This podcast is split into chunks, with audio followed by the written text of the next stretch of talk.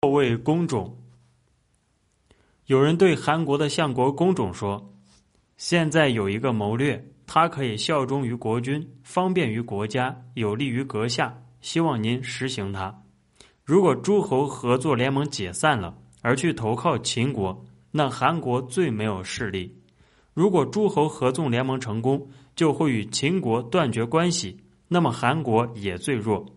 不管是合纵还是连横。”韩国总是首当其冲遭受危险，这是治理国家的大祸患。如果您让韩国先与秦国联合，诸侯跟着会与秦国联合，这是韩国率诸侯投靠秦国，秦国就会深深的感激韩国。韩国与诸侯朝秦，秦国感激韩国超过其他五国。您实行这个计谋，则是对国君最大的效忠。诸侯如果不与秦国联合，对秦国的号令又不听从，秦国必然派兵讨伐不听从的。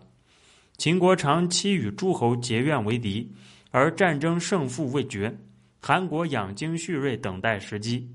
您实行这个计谋，则对国家有最大的便利。从前，周交以西周与秦国通好，而封在庚阳；周启以东周与秦国通好。而封在平原。现在您以韩国与秦国通好，韩国的重要性与两周相比是无法计算的，而秦国争取韩国的时机，相当于争取西周的一万倍。如果您让韩国为诸侯之中带头与秦国联合，秦国一定会在诸侯中公开宣告封您为诸侯。您实行这个计谋，则是对自己有大利。希望您特别专心这些。